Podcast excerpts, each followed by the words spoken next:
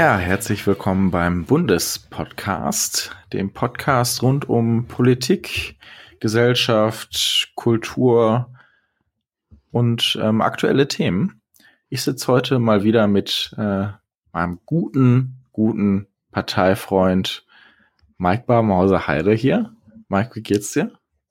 Ach, mir geht's sehr gut. Und dir dann selbst? Mir geht's auch sehr gut. Wir sind heute ah. beide sehr gut gelaunt in die Folge gestartet. Ja, sehr gut. Ja, ich meine, es ist unsere dritte Videokonferenz, mhm. aber es ist bisher die schönste. Ist so, ne? Also zumindest ja. vom, vom ähm, Aussehen, was wir auf dem Bildschirm sehen, die schönste. Ja, auch von der Stimmung her. Und hoffentlich auch vom Inhalt jetzt gleich. Wir reden nämlich ja. über Politikserien und Filme. Und ähm, auch darüber, ähm, was Politik und Unterhaltung so ausmacht oder in Unterhaltung so ausmacht. Ähm, fallen dir da direkt schon Beispiele ein, Mike, äh, die dir in den Kopf kommen beim Thema Politik und Unterhaltung? Naja, ist ja erstmal die grundsätzliche Frage, ähm, äh, welchen Stellenwert hat Politik gerade auch in, in Serien, in Filmen und so weiter und so fort und vor allem wenn Leute wie wir äh, im politischen Raum selbst aktiv sind, wie können die sich dann in diesen äh, Serien und Filmen dann auch wiederfinden? Mhm. Das ist ja ähm, ähm, schon manchmal ganz interessant, weil die Leute haben so einen gewissen Eindruck, der da vermittelt wird. Ähm, der hat nicht immer was mit dem zu tun, was in der Realität stattfindet. Ja, erstmal sind die Strukturen manchmal etwas sehr fremd. Ähm, manchmal sind die ähm, ähm, auch die Vorgänge etwas gestrafter es macht halt auch nicht so viel Spaß, sich anderthalb Stunden jemand dabei zuzusehen, wie er sich eine Verwaltungsvorlage durchliest. Und das ist ja ein großer Teil von dem, was im politischen Raum stattfindet. Und das ist natürlich eher selten da. Aber ansonsten äh, ist das natürlich eine spannende Frage. Also gerade auch die in den USA, äh, natürlich äh, hatten wir die US-Wahl und äh, US-Präsidenten waren ja immer äh, sehr präsent in Filmen. Und äh, also Air Force One war so ein Beispiel. Äh, ähm, natürlich historische Präsidentin und ne, Präsidentinnen jetzt weniger, aber Präsi historische Präsidenten. Man sollte nicht immer gendern. Ja, und ja, ähm, hat nicht immer seinen mh. Platz. Genau. Ähm, Wenn es nicht passt, passt es halt nicht. Ne? und ähm, ähm, und natürlich hat Politik auch was Spannendes, also eine Form von Kampf, hat was, was sehr auch mit der Existenz zu tun und ähm, und äh, deswegen sprechen wir heute mal darüber, nämlich die Frage, was heißt das denn ähm, Politik in Film? Kann man das übertragen auf die Realität und vor allem, äh, was sind da so Beispiele, die, die besonders spannend sind? Du hast mich eigentlich schon nach einem Beispiel gefragt, ne? Ich hatte dich schon nach einem Beispiel gefragt, aber äh, deine Ausführung Minuten. ist trotzdem schön. Ähm, was ich so ein bisschen, was mir immer bei Politserien oder bei Politfilmen auffällt, ist, dass es ähm, immer in so festen Kategorien läuft. Also entweder es geht um Scheitern in der Politik, ähm, es geht um einen riesen Erfolg in der Politik und, und glorreiche Sitzungen, glorreiche äh, Termine, oder ähm, es ist wirklich eher ja, wie soll ich sagen, Entertainment, ähm, ähm, Unterhaltung für die Leute. Geht's dir da ähnlich? Ja, natürlich das Spannendste ist, wenn wenn's, wenn da jemand ist, der ein Ziel hat und Widerstände da sind und über diese Widerstände ähm, erreicht er diese Ziele, ja und oder erreicht sie auch nicht. Es ist ja auch sehr unterhaltsam, Leute äh, gerade in politischen Komödien zu sehen, die dann nicht immer das erreichen, was sie wollen, ja und ähm, äh, das ist ja manchmal deutlich unterhaltsamer. Und ähm, es gibt ja sehr Unterschiede. Es gibt natürlich Sachen, die nach tatsächlichen Begebenheiten äh, gefilmt wurden. Äh, es gibt so politische Fiktion, da gibt es ja sehr spannende Sachen wie House of Cards oder Borgen, äh, also der dänischen Serie, ähm, ähm, die ja mit der Realität im Unmittel, also die ja kein historisches Vorbild haben, aber die äh, sehr spannend sind, weil äh, das sehr stark fokussiert wurde. Und ähm, ähm, in, was glaube das war in 90 mit Gina Davis gab es auch mal eine Serie, die ist Commander in Chief. Da spielte sie die erste weibliche Präsidentin. Ja. Und äh, auf Deutsch hieß das, glaube ich, Hello, Mrs. President. Und ähm, da war natürlich auch äh, so dieser Kampf gegen äh, so das Patriarchat Und ähm, das hat sie eigentlich nur dadurch geführt, indem sie bewiesen hat, dass sie äh, eigentlich dieselben Strukturen des Patriarchats auch für sich übernimmt und ähm, eigentlich äh, genauso guten Mann darstellen kann wie die Männer. Ob das jetzt die richtige Antwort darauf ist, weiß ich dann allerdings auch nicht. Ja, aber man merkt schon, ähm, ähm, ähm wie du Serien so aus den Stegreif, sag ich mal, aufzählen kannst, dass du ähm, ein, ein Seriengucker bist und auch ein Politserien- und Filmegucker. Ähm, wie, wie ist das bei dir? Haben dich Serien in deiner Politik beeinflusst? Haben die dich vielleicht sogar zu mehr oder weniger Engagement getrieben? Hast du dich da viel wiedergefunden, wenn man jetzt beispielsweise so eine Serie wie Borgen oder ähm, ähm, House of Cards guckt. House of Cards ist wiederfinden ein bisschen schwierig, glaube ich. Zumindestens äh, äh, habe ich dich nie so als Politiker erlebt. Ähm, aber wie, wie ist das? Haben, haben die sich äh, zu mehr Engagement animiert und, und wie guckst du solche Serien? Also beide Serien gab es ja schon, als ich anfing, in die Politik zu gehen. Oder als ich schon Politik gemacht habe. Ähm, und ähm, gerade House of Cards ist jetzt nicht so äh, das Beispiel, wo ich sage, ja, okay, so stelle ich mir äh, parteipolitisches Engagement groß vor. Ich habe manchmal äh, ist es äh, natürlich trotz dessen so, muss man ganz ehrlich sagen. ja. Genau, ich habe mir aber die, ähm, das war schon länger her, mal die äh, kam im ZDF die Vorgängerserie. Da war ich noch gar nicht selbstpolitisch aktiv. Äh, also praktisch das britische Vorbild. Ähm, angeguckt. Also House of Cards ist ja praktisch ein Remake. Äh, und das Original ist eine britische Serie, also gibt es eigentlich so drei Staffeln von jemandem, der aufstieg, Premierminister zu werden. Und ähm, das war natürlich auch nicht so, dass ich sage, ja, toll. Ähm, meine, der hat dann äh, seine Tochter vom Haus geschmissen, damit, äh, damit er, er an der Macht bleibt. Fände ich jetzt auch nicht so einen tollen Move, äh, würde ich mal sagen. Und da hat er dann den König äh, ausgestochen. Ähm, also das er nicht, aber ich muss mal ganz ehrlich sagen, so. Was hat er denn vom König ausgestochen? Naja, er hat ihn ähm, praktisch entthront, gewissermaßen. Und seinen minderjährigen Sohn auf den Thron gehoben, weil der leichter manipulierbar ist. Ähm, Genau, aber das, das hat jetzt ja mit, dass ich sage, okay, ich gehe jetzt mal in, in, in eine Partei und mache das genau so, ist ja nicht interessanterweise. Das war nicht deine Vorstellung, als du in die Partei gegangen hm? bist. Interessanterweise hat mich äh, früh politisch die Lindenstraße beeinflusst. Das ist jetzt keine klassische politische Serie, auch wenn Gung mal, glaube ich, für den Bundestag kandidiert hat. Mhm. Ähm, ähm, aber so dieses ähm, ähm, Bewusstsein dafür schaffen, dass, dass es da durchaus Angelegenheiten gibt, die eigentlich unmittelbar betreffen, aber die es wert sind, dass man sich dafür einsetzt. Das war durchaus da in dieser Serie gegeben. Hm. Ähm, wie sehr siehst du dich in so Serien wie Borgen? Äh, wieder. Also ähm, ich finde, das ist eine Serie, die im politischen Alltag zumindestens in der in der Spitzenklasse, sage ich mal, also auf auf höchstem Niveau auf Bundesebene ganz gut widerspiegeln kann. Ähm, mhm. Ich finde ganz interessant, ähm, wie sie, ich glaube, in der dritten Staffel oder vierten Staffel den, den Dreh machen, ähm, dass sie selbst auch eine Partei gründet. Das finde ich sehr, sehr interessant gemacht, also bei so einer Parteibewegung dabei zu sein. Ähm, ähm, wie hast du die Serie bisher erlebt? Ja, ich habe die dritte Staffel noch gar nicht gesehen. Danke, dass du das jetzt hier spoilerst, Florian. Gerne. Ähm, Kann man ja auch im Trailer mhm. schnell gucken. aber, aber ich fand die, äh, das fand ich eine sehr gut gemachte Serie, weil äh, von der dänischen äh, Politik kriegt man ja schon was mit aber mhm. so wie die da Prozesse sind, wie die Parteien zueinander finden, wie da Koalitionen laufen, das kannte man so äh, gar nicht hier. Die und, haben ja auch äh, eine, eine, andere Art Koalition zu bilden, ne? Auch einen, einen mhm. ganz anderen Anspruch als an Koalition. Die müssen ja nicht immer eine Mehrheit haben, beispielsweise. Das genau. können ja die skandinavischen Länder ganz gut. Mhm. Es kommt halt darauf an, dass man keine Mehrheit gegen sich hat. Also keine Mehrheit für eine andere Ko Konstellation. Ja. Und das, das ist eine sehr spannende Geschichte und vor allem dieses Verweben von persönlichen Beziehungen untereinander.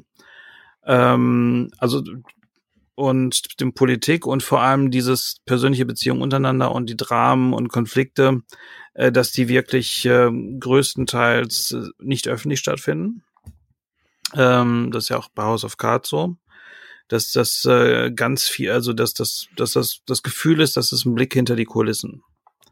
Und ähm, und das ist eine, eine spannende Geschichte. Wie nah das eine Realität ist, weiß ich nicht. Ich weiß nicht, wie das tatsächlich in Christiansborg abgeht, äh, ob das ähm, ähnlich läuft, ob, ob die aktuelle Premierministerin äh, praktisch damit vergleichbar ist, kann ich nicht sagen. Aber es ist ein, zumindest ein spannender Einblick in eine potenzielle Politik.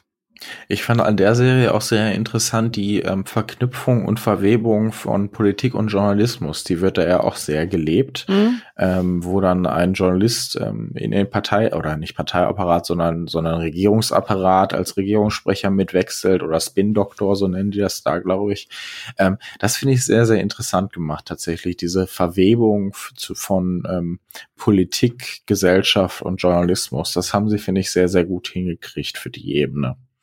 Mhm. Ja, und vor allem dann auch mit, gerade auch da diese persönlichen Beziehungen dann dahin, die dann auch die Sache eher belastet haben. Genau. Ja. Aber ganz spannend, dass ähm, ähm, finde ich, also es gibt ja, mir fiel gerade eine andere Serie ein, äh, die jetzt nicht unmittelbar eine politische Serie ist, aber die sehr politisch auch teilweise ist, nämlich The Crown. Mhm. Ja, wo es dann auch um ähm, jetzt gerade in der letzten Staffel um eine andere Premierministerin ähm, äh, in Großbritannien ging, äh, die aber historisch ist. Und das ist dann natürlich auch ganz spannend, weil da, da eine historische Figur genommen wird oder historische Figuren und letztlich auch eine Interpretation der, der Beziehungen stattfindet, weil ob ja, das jetzt so genau da stattfindet, äh, stattgefunden hat, weiß man ja nicht. Ja, auch eine, eine Interpretation der Geschichte, ne? Also wie ähm, hm. erleben die verschiedenen Charaktere sich, wie ist das im Königshaus mit polit politischer Äußerung, mit, mit gesellschaftlicher Äußerung, ähm, wie geht man mit Politik insgesamt um und wie geht auch das Königshaus in, in äh, Großbritannien mit den, ja, wie soll ich sagen, mit den Entwicklungen, die die ja auch erlebt haben in den letzten Jahrzehnten ähm, oder im letzten Jahrhundert. Ähm, um das fand ich sehr, sehr interessant äh, thematisiert in der Serie, weil in, in Großbritannien, in England gibt's ja dann doch nochmal ein etwas anderes Politsystem als, als äh, hier in Deutschland ähm, ähm, von der Machtverteilung her und auch wie, wie Demokratie ähm, dargestaltet ist. Deshalb finde ich das sehr, sehr interessant gemacht tatsächlich. Wobei es mhm. da natürlich nicht so tief in die Politik geht, wie jetzt beispielsweise Nein. bei Borgen oder äh, House genau. of Cards. Mhm. Äh, da geht's, äh, da ist ja der Fokus äh, beim, beim, bei der Souveränin und nicht beim Regierungschef. Ja. ja, aber es wird ja immer so, auch gerade die Beziehung zwischen äh, Souverän und Regierungschef da dann auch entsprechend oder Chefin am Schluss äh, dann auch dargestellt. Und, und da, da habe ich so ein bisschen, äh, ist bei Borgen auch so ein bisschen eine Parallele. Da wird natürlich der Staatsoberhaupt ein bisschen ausgeklammert, weil es ein, äh, aktuell tatsächlich ist und in der Teil einer fiktionalen Geschichte natürlich ein bisschen schwierig ist. Aber ähm, so ein Einblick in ein anderes politisches System und die Frage, wie sieht's hinter den Kulissen aus, äh, fand ich bei beiden äh, sehr interessant. Und vor allem ist es sehr, sehr gut gemacht. Ja, ähm, man äh, fragt sich ja manchmal bei deutschen Produktionen, warum kriegen die das nicht so gut hin? Ja, es gibt ähm, auch immer mal so deutsche Serien, teilweise spielen die auch in der Kommunalpolitik und äh, alle auch äh, also ich habe immer so ein bisschen ich habe schon öfter, als ich da so eine Serie wie Ella Beck beispielsweise geguckt habe, das ist eine äh, Serie mit äh, Cordula Strattmann über eine Bürgerinitiative, äh, die gegen eine Schweinemastanlage gekämpft hat. Äh, und wo die dann auf die Idee kam, irgendwie eine von sich als Bürgermeisterkandidatin aufzustellen und die wurde dann auch Bürgermeisterin. Äh, ist eine sehr unterhaltsame Serie, weil ich, wenn ich die mit Leuten gucke, die jetzt nicht so drin sind in der Politik und ich da sage dann, ja, aber da das muss doch der Stadtrat oder was mit erklären oder so. Also ganz äh, verfahr also verfahrenstechnische Fragen. Ähm, wo mir dann gesagt wird, ja, guckt das einfach mal an, dann lass dich doch mal unterhalten. Und ich denke dann aber auch, ja, ein bisschen mehr Einblick gerade auch oder Beschäftigung mit den tatsächlichen Verhältnissen ähm, wird einen dann auch aus so einer Serie nicht so rausholen, weil ich habe Leute den Eindruck, dass Leute, die sich auch nicht so stark damit beschäftigen, aber schon merken, dass das dann doch nicht so ist wie in der Stadtverwaltung. Ne? Was ich sehr interessant an deutschen Serien finde, also ich finde, es gibt deutsche Serien, die sehr politisch sind. Es gibt aber wenig gute Serien über Politik. Mhm. Ich finde, das, das ist so. Also ähm, es gibt beispielsweise mit Bad Banks oder ähm, ähm, auch an andere Serien sehr, sehr gute Serien, die über ein, ein Segment, was auch mit Politik zu tun hat, ähm, ähm, äh, spielt, aber über Politik, über politisches Handeln, so wie es in Borgen oder ähm, in, in Alpha House oder äh, in Wieb ähm, ähm, thematisiert wird, ähm, da gibt es wirklich sehr, sehr wenige bis keine gute Serien, finde ich. Und wenn es Serien gibt, dann finde ich, ist es oft komödiantisch gemacht. Also dann hm. versuchen sie meistens über diesen Scherzfaktor über diesen Scherzfaktor PolitikerInnen, äh, meistens Scherzfaktor Politiker, ja, ähm, zu kommen und das satirisch aufzuarbeiten. Geht's dir da ähnlich? Also, äh, und da gibt's sogar sehr gute äh, komödiantische Sachen, wie beispielsweise Eichwald MDB. Ja. Weiß ich, das Kenn ist ich. Äh, großartig. Oder es gab mal einen Fernsehfilm, der heißt Der Minister. Mhm. Da ging es aber auch historisch äh, praktisch eine Persiflage von äh, Karl Theodor, Theodor zu Gutenberg. Ähm, also das kriegen sie sehr gut hin. Ähm, aber da, wo es dann wirklich äh, so ins Richtung Drama geht, ist das dermaßen drüber zum Teil. Äh, es gab mal eine Serie, die sollte so eine deutsche Antwort auf House of Cards werden. Äh, und äh, an sich war das auch sehr hochwertig gemacht. Und äh, alle Schauspielerinnen und Schauspieler, die mitgespielt haben, fand ich eigentlich sehr gut. Also, also ich äh, habe da niemanden gesehen, wo ich vorher gesagt hätte, ja, mit der Person geht das nicht. Anna Los hat die Hauptrolle gespielt. Mhm. Ähm, und äh, trotzdem war das eine reinste Katastrophe. So, weil die haben es einfach nicht gebacken gekriegt, ähm, auf dieses äh, Szenario herzustellen, dass, ähm, dass da zwar eine letztlich korrupte Geschichte ist, aber nach außen hin ähm, äh, äh, so ein Machtapparat, sondern das war ja es war sehr holzschnittartig und also es praktisch die, die Geschichte ist, dass da eine große Koalition im, im, im Land Berlin scheiterte an einer Baugeschichte und es war auch ein Selbstmord dabei. Und da ist eine äh, junge Abgeordnete im Abgeordnetenhaus, deren Vater ist Fraktionsvorsitzender. Sie ist praktisch bei der CDA, eigentlich die CDU. Wow. Also die haben nicht mal die Parteinamen, genau. Ich glaube, die äh, Grünen hießen da die irgendwie äh, Ökologen oder so. Hm, und ja. äh, also es war schon sehr schön. Ja. ja.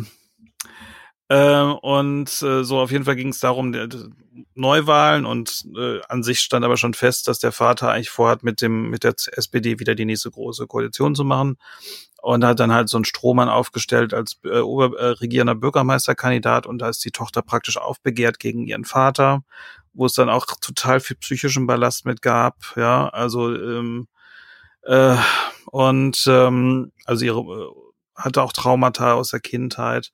Und sie hat dann gesagt, sie tritt an. Ja, auch da wieder die Prozesse, also beispielsweise, das war dann eine Fraktionssitzung, die dann die Bürgermeisterkandidatin aufgestellt hat, wo man dann denkt, wenn sie sowas wenigstens richtig produzieren würden, wo auch so Partei stattfindet, äh, wäre das vielleicht viel spannender. Das kriegt beispielsweise House of Cards äh, und Borgen machen das ja ganz gut, dass, dass man also auch noch eine Dimension sieht, die nicht so nur von fünf, fünf, fünf Darstellern und Darstellerinnen dargestellt werden kann, sondern auch ein bisschen größer gedacht ist, ja. Ähm, und dann war es halt so, dass das, also sie hatte, war dann Spitzenkandidatin und hatte Psychotherapie, hatte eine Fehlgeburt währenddessen. Und diese gesamten psychischen äh, Geschichten liefen in der Öffentlichkeit ab, lief, endete dann da, dass sie ihren Kopf rasiert hat und in einer Fernsehsendung bei Hart aber fair oder sowas so ein heimlich ihr zugeschicktes Video vorgestellt hat, wo sie ihren Vater praktisch bloßstellte und so weiter und so fort, wo man dann denkt, das ist dermaßen mit dem groben Hackeball gemacht. Mhm. Das, das ging gar nicht. Und da, da wollte man mal alles reinschmeißen, was ging. Mhm. Alles reingesteckt, genau, äh, Mutteralkoholikerin und so weiter und so fort.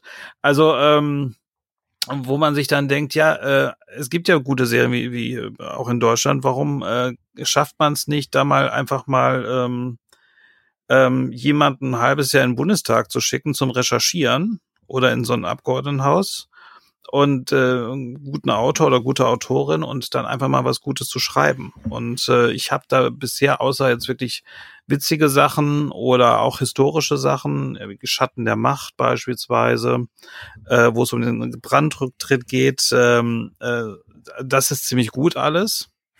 Aber so, so wirklich was, wo es um die aktuelle Politik geht und äh, wo man äh, mal so ein bisschen versucht, das anders darzustellen und vor allem so darzustellen, dass es die Leute mitnimmt, ist aktuell nicht möglich. Und ich finde es schade, weil in Dänemark äh, ist, ist es mit Borgen gelungen. Und das ist ja nun kein Land, was größer ist als wir mit einer größeren Filmindustrie, sondern ähm, äh, ist ja, ähm, muss man ja denken, weil wenn die das hinkriegen, warum schaffen wir das nicht? Ähm, und bei uns klappt das irgendwie nicht. Ich meine, es gibt auch eine andere Serie, die heißt Die Lobbyistin. Ist eigentlich ganz nett. Ist eine sehr, also ich finde die echt nicht schlecht gemacht, ja. Ja, aber auch da ist es ja eher so ein bisschen, also ist, ist schon besser beispielsweise als die Stadt und die Macht. Äh, also weil, weil ähm, ist schon ein bisschen näher dran. Also es ist schon ein guter Versuch gewesen, aber so, so richtig, dass man denkt, das ist so eine Antwort auf Borgen mhm. oder House of Cards, hat man noch nicht gehabt. Ähm, nicht mal die Lindenstraße hat das hingekriegt. Ach, sowas aber auch. Jetzt haben wir sehr viel über fiktionale Sachen geredet. Mhm. Ähm, wie findest du ähm, Serien oder Filme nach tatsächlicher Begebenheit? Ähm, ich finde, die können sehr, sehr gut sein, aber je nachdem, wie sie aufbereitet werden, auch sehr, sehr schlecht. Ähm, und je, auch je nachdem, wie viel reininterpretiert wird. Ähm, wie, wie geht's dir da? Kommt drauf an, also es ist, ähm, da muss man, ähm, also wenn man den Eindruck hat, dass diejenigen, die das machen, ähm, ähm, zu große Nähe zu der Person haben oder zu der, dann kann das schon sehr schief laufen oder so eine zu große Antipathie. Aber beispielsweise ähm, gab es Film über Dick Cheney, der mir überhaupt nicht nahe liegt, ja, äh, weiß äh, fand ich einen sehr unterhaltsamen Film und einen auch, wo ich dann auch ein bisschen, ja, wo ich, wo die Personen mir dann auch mal ein bisschen näher kamen. Auch wenn ich die Politik nach wie vor ätzend finde. Aber ähm, das ist der Unterschied zu einer Dokumentation. Ich möchte, dass, dass mir eine Person auch dargestellt wird. Aber ganz interessant, gerade äh, in den letzten Jahren von Trump ähm, ist es ja so, dass gerade das, wo es äh, komödiantischer wird, dass das mehr das die, die Realität darstellen mhm. konnte als ähm, als ernsthafte Sachen. Ähm, also die die besten ähm, politischen Kommentare waren in Saturday Night Live. Saturday Night Live, ja. Und äh, gibt es auch einen Grund, warum das so ist weil äh, seriöse Nachrichtensender sich mit der Unseriosität des äh, Trump so auseinandersetzen mussten, als wäre es seriös und dadurch erschien es seriös. Und äh, bei Satire-Sendungen konnten sie es einfach als den Quatsch darstellen, der es ist. Und deswegen war es das wiederum näher an der Realität. Ähm, einer meiner Lieblingsserien ist ja Weep. Ich weiß nicht, ob du das schon mal gesehen hast. Gesehen noch nicht, äh, ne. Ja, äh, musst du dir unbedingt angucken. Das ist eigentlich auch ein Remake von einer britischen Serie, The Thick of It. Also ein bisschen Mockumentary und da geht's um die amerikanische Vizepräsidentin. Eine total zynische Frau, ähm, total machtgeil und ähm, sie wird dann irgendwann Präsidentin für ein Jahr, dann verliert sie ihre und so weiter und so fort. Also äh, ihr geht es also immer darum, diese Präsidentschaft zu gewinnen und äh, ihre Familie war egal. Ja, Folge ist ihrer Mutter gestorben, also mussten die Maschinen abstellen. Und dann kommt die Tochter rein, war am Wein und die Mutter war vor Freude, weil in einem Bundesstaat nochmal neu ausgezählt wurde und sie Chance hatte, doch wieder gewählt zu werden äh, also, aber das äh, Interessante ist, äh, Julia Lu, Lu, Juliette Lu, Lu, Louis Dreyfus, ich hoffe, sie mhm. heißt so, mhm. ähm, die ähm, die Hauptrolle spielt. Ähm, ich habe jetzt, ich habe kein besonders gutes Namensgedächtnis. Hat nachher gesagt, dass die Realität die Serie eigentlich deutlich überholt hat in Absurditäten.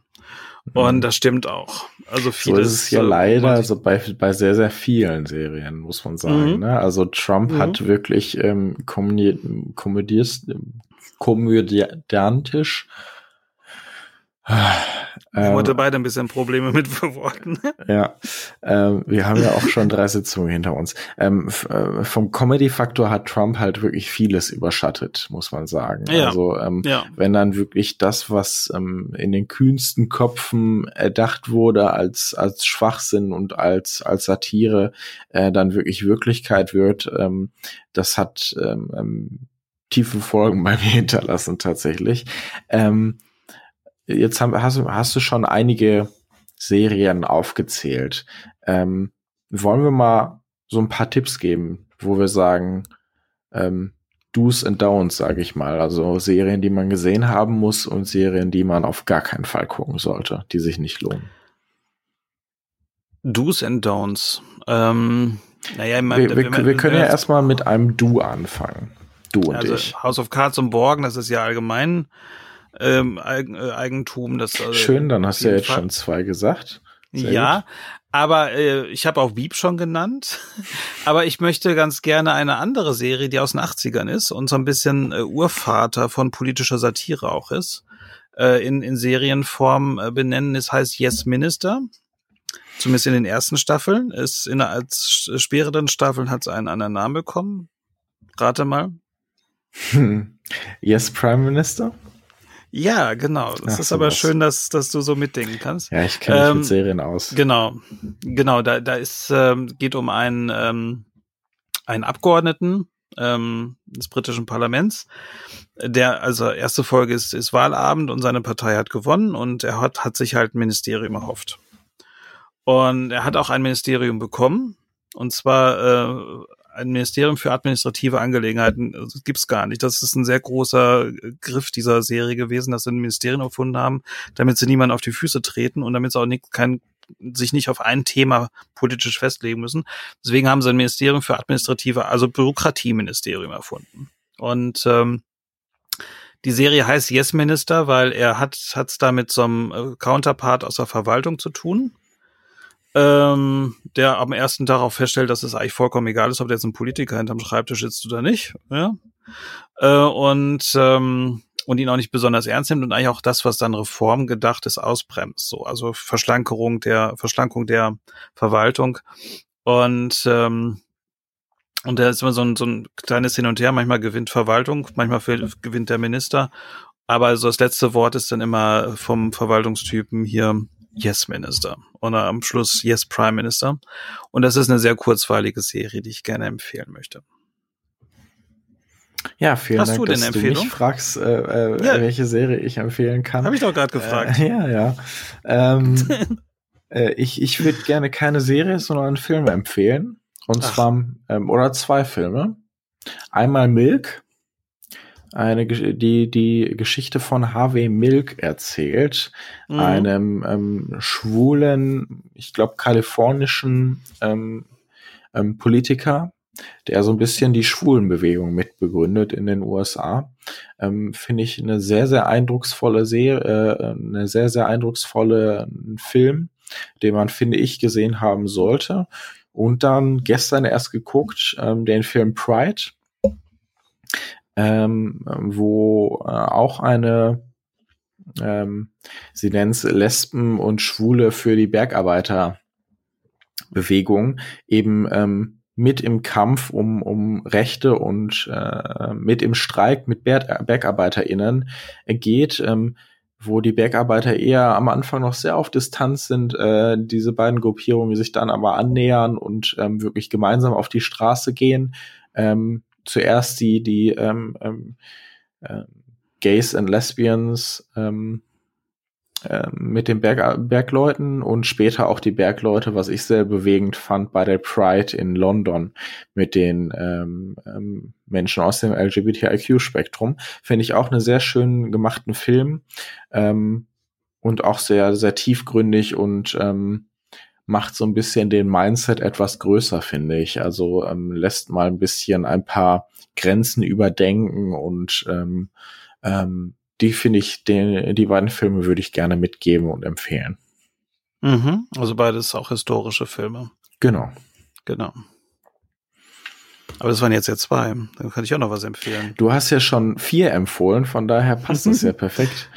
Ja, ich würde dir noch Alpha House empfehlen. Ja, gut. Das ist doch schön. Ähm, Alpha House ist eine Serie über äh, eine WG hm. von äh, mehreren Senatoren der Republikanischen Partei äh, mit John Goodman und äh, also ist wirklich eine sehr schöne Serie. Du hast sie auch gesehen, oder? Ich habe sie auch gesehen. Ich fand die auch ähm, ist halt auch eine ja, Satire, Komödie, mhm. ähm, aber dabei nicht schlecht gemacht. Also war war ganz ja. gut. Ja.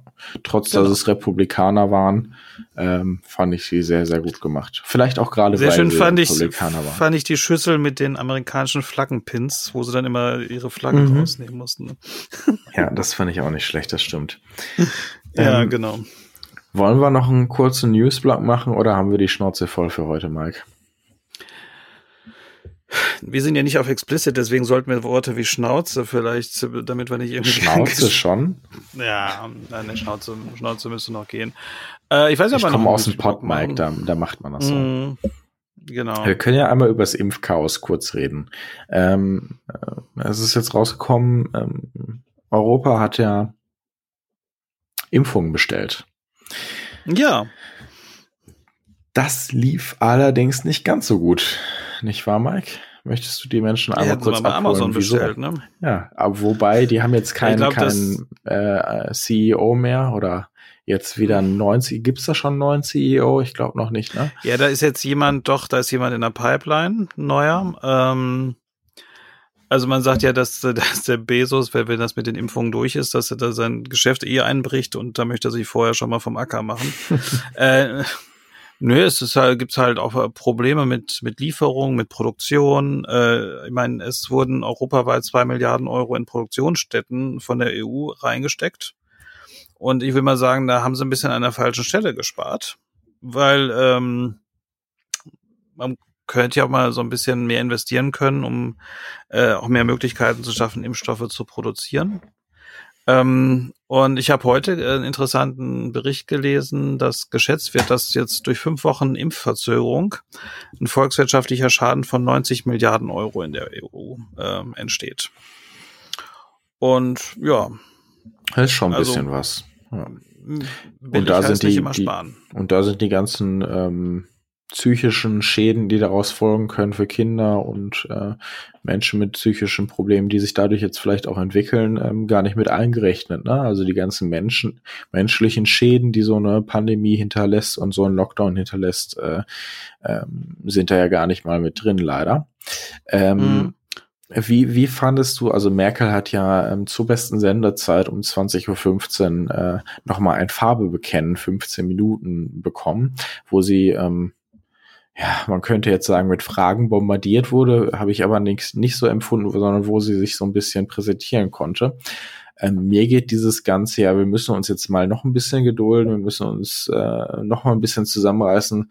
Ähm, ähm, ohne zu sagen, wie schwer es für so viele Menschen äh, in dieser Gesellschaft gerade ist durch diese Pandemie, ein bisschen ähm, ähm, auf, auf die Nerven tatsächlich. Äh, ich ich finde es schade, dass das ähm, wenig im Blick genommen wird, ähm, wie es ähm, Alleinerziehenden gerade geht, ähm, wie sehr sich Menschen teilweise alleine gelassen werden und wie schnell das in, in eine Ecke gestellt wird. Ähm, ich persönlich weiß, dass, dass die ähm, Maßnahmen äh, immer noch richtig sind und äh, immer noch sein müssen. Aber ich finde gerade, was das Impfdesaster angeht, äh, könnten, könnte sich die Regierung schon mal an die eigene Nase packen und sagen, jo, da ist echt richtig was schief gelaufen und nicht immer noch auf der äh, Meinung stehen, ähm, ja, aber im Großen und Ganzen ist ja alles gut gelaufen. Wie geht's dir da? Ähm, also ich finde es ein bisschen irritierend, weil man hat ja schon seit einem Jahr damit zu tun und theoretisch hat man äh, seit einem Jahr ähm, hat man damit zu rechnen, dass möglicherweise irgendwann mal ein Impfstoff da ist und eine Impfkampagne starten muss. Und ähm, da habe ich den Eindruck, dass da vieles viel zu spät passiert ist und vor allem so aufgesetzt wurde, dass es eigentlich gar nicht passt.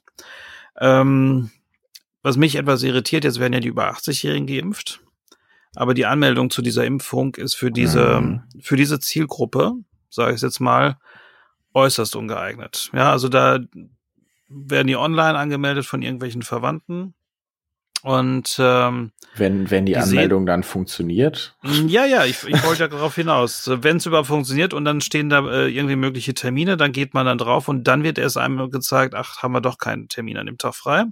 Dann ruft man da bei der Hot Hotline an und kriegt dann gesagt, ja, ich sehe ja auch nur die Zahlen, die Sie sehen.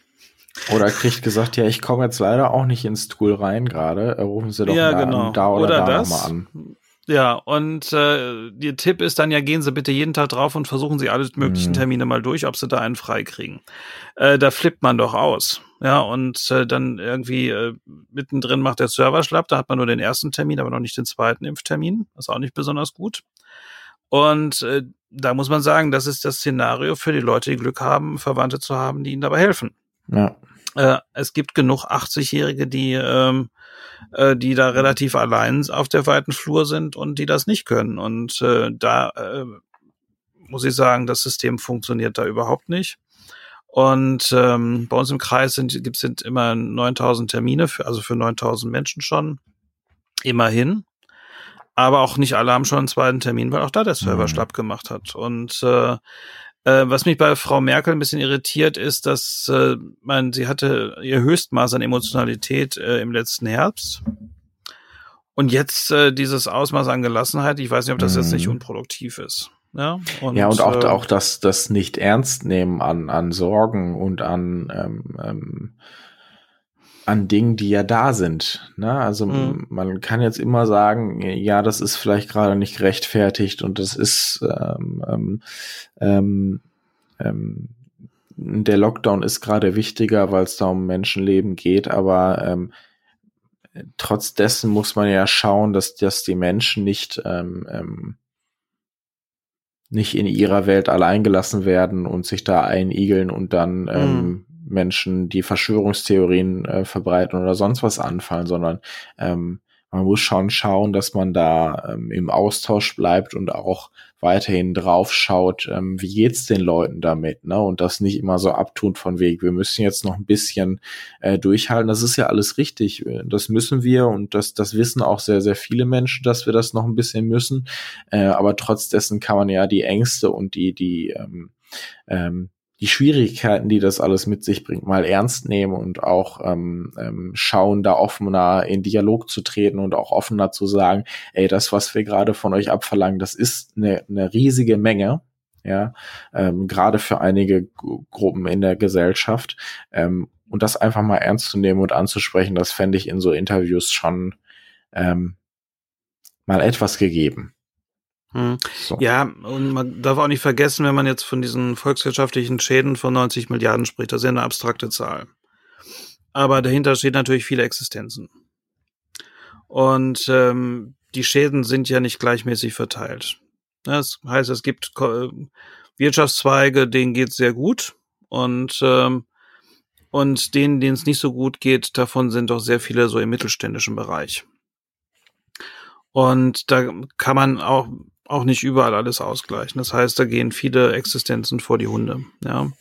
Man die Frage, wann vor allen Dingen, wenn Co Corona, äh, genau, du wolltest gerade ansprechen, vor allen Dingen, wenn die Novemberhilfen immer noch nicht ausgezahlt mhm. werden, ne? Ja.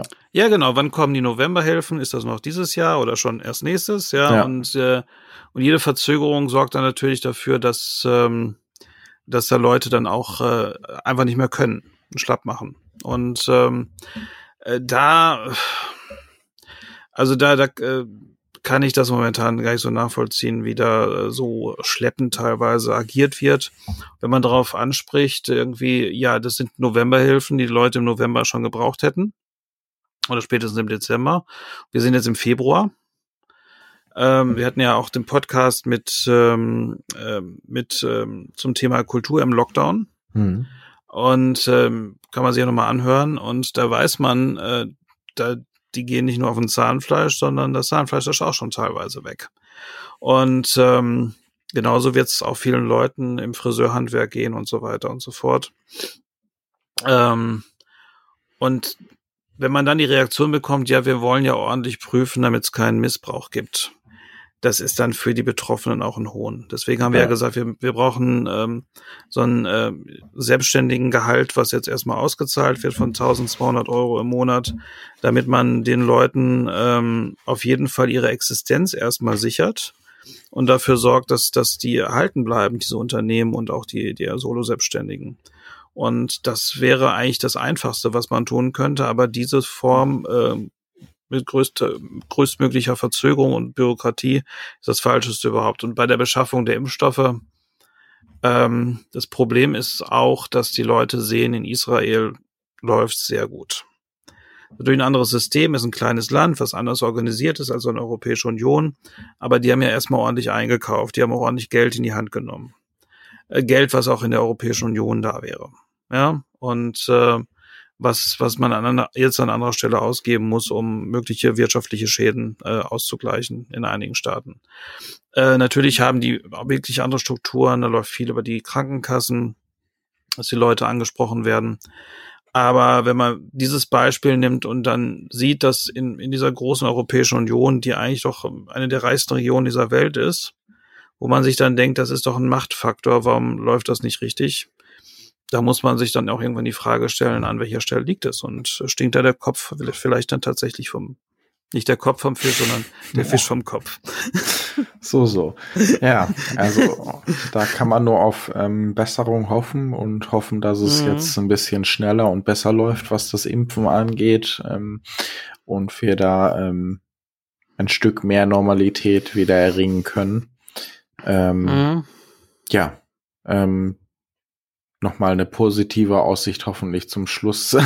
mal gucken, ähm, wie es weitergeht. Das war jetzt keine positive Aussicht, das war äh, die naive, die naive Hoffnung, ja. dass es besser wird. Aber das braucht man manchmal auch, weil mhm. äh, sonst bringt's ja nichts. Und von daher ist das durchaus ein positiver Ansatz. Das ist doch ein schönes, Zukunft. Das, das ist doch ein schönes Schlusswort Wort jetzt. Manchmal braucht man das, sonst äh, bringt's nichts. Und äh, ja. damit entlassen wir euch in den restlichen Tag, ähm, was auch immer ihr noch macht oder in die Nacht. Ähm, und wünschen euch alles Gute und äh, freuen uns, wenn ihr auch in die nächsten und letzten Folgen mal reinhört und uns Feedbacks gibt für auch Themenvorschläge gerne. Und genau, deshalb euch alles Gute und bleibt gesund. Ja, bis dann. Tschö. Tschüss.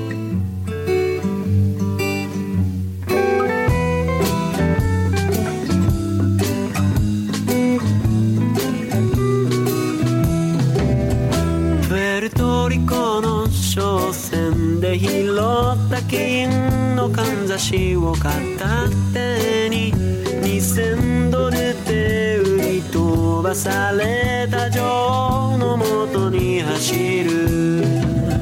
そんな俺の横で眠るのは妹の親友ロッサル